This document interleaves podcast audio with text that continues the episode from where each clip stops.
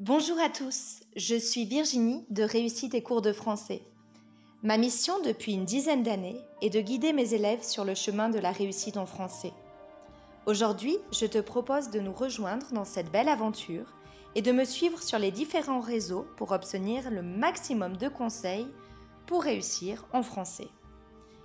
J'ai créé ce podcast pour te donner envie de découvrir les belles œuvres qui constituent notre patrimoine littéraire.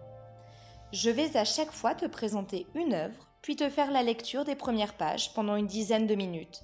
À toi ensuite de juger si tu as envie de poursuivre ou non cette lecture. Aujourd'hui, je vais te présenter une œuvre théâtrale de Marivaux qui s'appelle Le jeu de l'amour et du hasard. Le jeu de l'amour et du hasard est une comédie du XVIIIe siècle, de 1730 exactement. Sous ses apparences légères, cette comédie soulève de grandes questions concernant l'amour et la discrimination sociale. Peut-on épouser quelqu'un qui n'est pas du même milieu que soi et qui n'a pas reçu la même éducation? Je vous laisse réfléchir à cette question. Pendant ce temps, je commence la lecture. Le jeu de l'amour et du hasard, Marivaux. Acte 1, scène 1. Sylvia, Lisette. Sylvia. Mais encore une fois, de quoi vous mêlez-vous? Pourquoi répondre de mes sentiments? Lisette. C'est que j'ai cru que dans cette occasion-ci, vos sentiments ressembleraient à ceux de tout le monde. Monsieur votre père me demande si vous êtes bien aise qu'il vous marie, si vous en avez quelque joie. Moi je lui réponds que oui, cela va tout de suite. Et il n'y a peut-être que vous de filles au monde pour qui ce oui-là ne soit pas vrai. Le non n'est pas naturel. Sylvia. Le non n'est pas naturel. Quelle sotte naïveté. Le mariage aurait donc de grands charmes pour vous. Lisette. Eh bien, c'est encore oui, par exemple. Sylvia. Taisez-vous. Allez répondre vos impertinences ailleurs. Et sachez que ce n'est pas à vous à juger de mon cœur par le vôtre. Lisette. Mon cœur est fait comme celui de tout le monde. De quoi le vôtre s'abuse-t-il de n'être fait comme celui de personne? Sylvia. Hmm, je vous dis que si elle osait, elle m'appellerait une originale. Lisette. Si j'étais votre égale, nous verrions. Sylvia. Vous travaillez à me fâcher, Lisette. Lisette.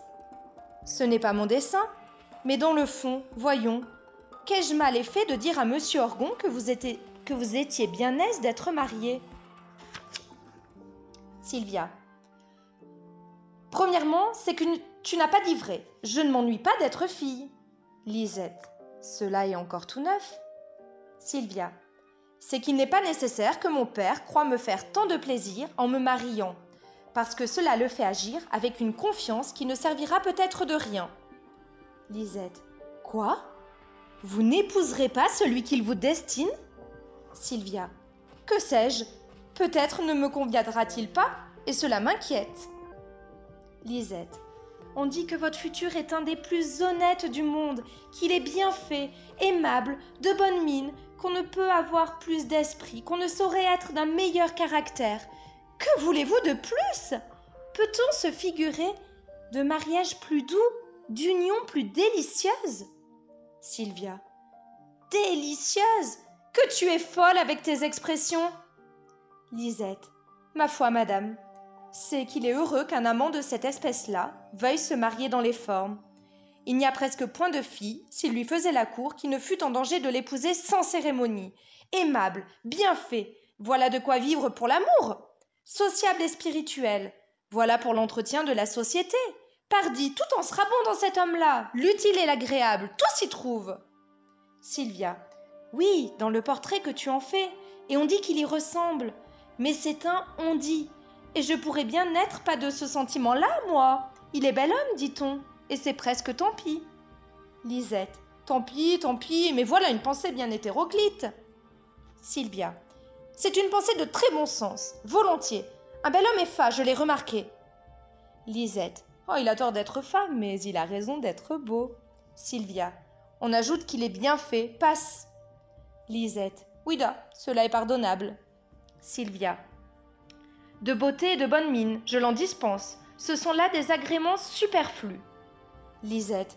Vertuchou, si je me marie jamais, ce superflu-là sera mon nécessaire. Sylvia. Tu ne sais ce que tu dis. Dans le mariage, on a plus souvent affaire à l'homme raisonnable qu'à l'aimable homme. En un mot, je ne lui demande qu'un bon caractère, et cela est plus difficile à trouver qu'on ne pense. On loue beaucoup le sien, mais qui est-ce qui a vécu avec lui? Les hommes ne se contrefont-ils pas, surtout quand ils ont de l'esprit?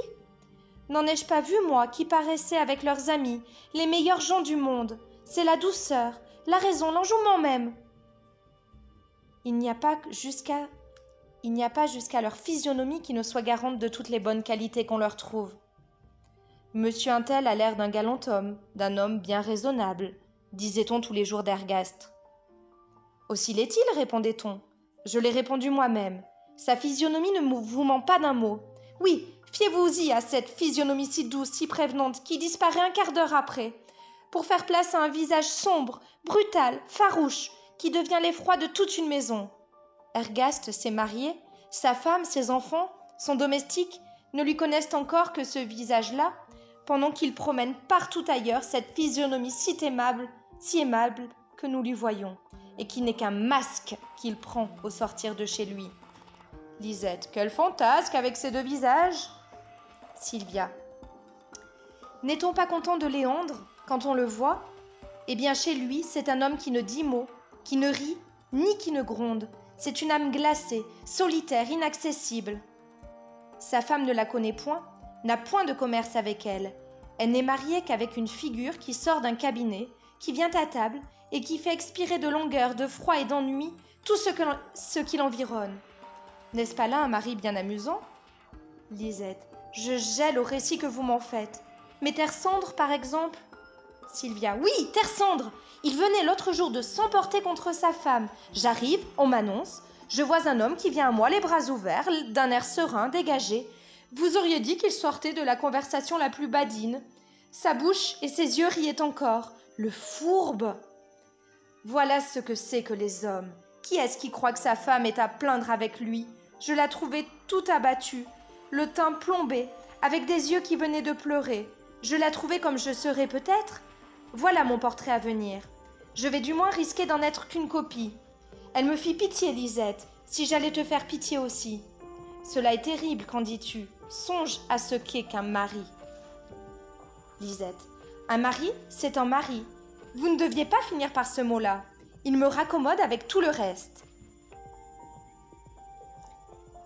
Acte 1, scène 2. Monsieur Orgon, Sylvia, Lisette. Monsieur Orgon. Eh, bonjour ma fille. La nouvelle que je viens d'annoncer te fera-t-elle plaisir? Ton prétendu est arrivé aujourd'hui. Son père me l'apprend par cette lettre-ci. Tu ne me réponds rien? Tu me parais triste? Lisette, de son côté, baisse les yeux. Qu'est-ce que cela signifie? Parle donc, toi. De quoi s'agit-il? Lisette. Monsieur, un visage qui fait trembler, un autre qui fait mourir de froid, une âme gelée qui se tient à l'écart. Et puis le portrait d'une femme qui a le visage abattu, un teint plombé, des yeux bouffis et qui viennent de pleurer. Voilà, monsieur, tout ce que nous considérons avec tant de recueillement. Monsieur Orgon, que veut dire ce galimatia? Une âme, un portrait? Explique-toi donc, je n'y entends rien Sylvia, c'est que j'entretenais Lisette du malheur d'une femme maltraitée par son mari. Je lui citais celle de Terre Cendre, que je trouvais l'autre jour fort abattue, parce que son ami, son mari venait de la quereller et je faisais là-dessus mes réflexions. Lisette. Oui, nous parlions d'une physionomie qui va et qui vient. Nous disions qu'un mari porte un masque avec le monde et une grimace avec sa femme. Monsieur Orgon. De tout cela, ma fille, je comprends que le mariage t'alarme, d'autant plus que tu ne connais point d'Orante. Lisette. Premièrement, il est beau et c'est presque tant pis. Monsieur Orgon. Tant pis Rêves-tu avec ton tant pis Lisette. Moi, je dis ce qu'on m'apprend, c'est la doctrine de madame. J'étudie sous elle. Monsieur Orgon, allons, allons. Il n'est pas question de tout cela. Tiens, ma chère enfant, tu sais combien je t'aime. Dorante vient pour t'épouser. Dans le dernier voyage que je fis en province, j'arrêtai ce mariage-là avec son père, qui est mon intime et mon ancien ami. Mais ce fut à condition que vous vous plairiez à tous deux, et que vous auriez entière liberté de vous expliquer là-dessus. Je te défends toute complaisance à mon égard. Si Dorante ne te convient point, Tu n'as qu'à le dire et il repart. Si, si tu ne lui convenais pas, il repart de même. Lisette. Un duo de tendresse en décidera, comme à l'opéra. Vous me voulez, je vous veux, vite un notaire. Ou bien, m'aimez-vous? Non, ni moi non plus. Vite, à cheval. Monsieur Orgon. Pour moi, je n'ai jamais vu Dorante. Il était absent quand j'étais chez son père. Mais sur tout le bien qu'on m'en a dit, je ne saurais craindre que vous vous remerciez ni l'un ni l'autre. Sylvia. Je suis pénétrée de vos bontés, mon père. Vous me défendez toute complaisance et je vous obéirai. Monsieur Orgon. Je te l'ordonne. Sylvia. Mais si j'osais, je vous proposerais sur une idée qui me vient de m'accorder une grâce qui me tranquilliserait tout à fait. Monsieur Orgon, parle. Si la chose est faisable, je te l'accorde. Sylvia. Elle est très faisable, mais je crains que ce ne soit abusé de vos bontés. Monsieur Orgon. Eh bien, abuse, va, dans ce monde, il faut être un peu trop bon pour l'être assez. Lisette. Il n'y a que le meilleur de tous les hommes qui puisse dire cela. Monsieur Orgon, explique-toi, ma fille. Sylvia. Dorante arrive ici aujourd'hui. Si je pouvais le voir, l'examiner un peu sans qu'il me connût. Lisette a de l'esprit, monsieur. Elle pourrait prendre ma place pour un peu de temps et je prendrais la sienne. Monsieur Orgon à part. Hmm, son idée est plaisante. Laisse-moi rêver un peu à ce que tu me dis là. Si je la laisse faire, il doit arriver quelque chose de bien singulier. Elle ne s'y attend pas elle-même. Soit, ma fille, je te permets le déguisement. Es-tu bien sûre de soutenir le tien, Lisette? Moi, monsieur Vous savez qui je suis. Essayez de m'en compter et manquez de respect, si vous l'osez. À cette contenance-ci, voilà un échantillon des bons airs avec lesquels je vous attends. Qu'en dites-vous? Hum, retrouvez-vous Lisette? Monsieur Orgon. Comment donc Je m'y trompe actuellement moi-même? Mais il n'y a point de temps à perdre. Va t'ajuster suivant ton rôle. Dorante peut nous surprendre. Hâtez-vous et qu'on donne le mot à toute la maison. Sylvia. Il ne me faut presque qu'un tablier. Lisette. Et moi je vais à ma toilette. Venez m'y coiffer, Lisette, pour vous accoutumer à toutes vos fonctions. Un peu d'attention à votre service, s'il vous plaît. Sylvia. Vous serez contente, marquise. Marchons.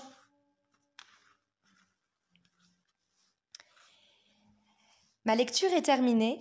Ce que Sylvia ne soupçonne pas, mais que son père sait, c'est que Dorante a eu exactement la même idée. Il va apparaître dans la maison de Sylvia sous les traits de son valet, et son valet sera quant à lui déguisé en maître.